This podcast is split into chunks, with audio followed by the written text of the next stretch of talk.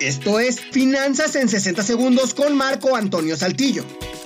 A pesar de que ya todos sabemos lo que es el ahorro, es importante que sepamos que el ahorro debe convertirse en algo constante, que se convierte en un hábito y no solamente en un hábito pasajero, sino en un verdadero hábito que esté presente durante toda nuestra vida.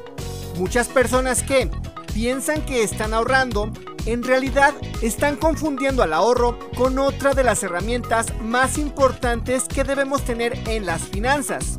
Si ahorras para una emergencia, en realidad no estás ahorrando, sino que estás formando tu fondo de emergencias.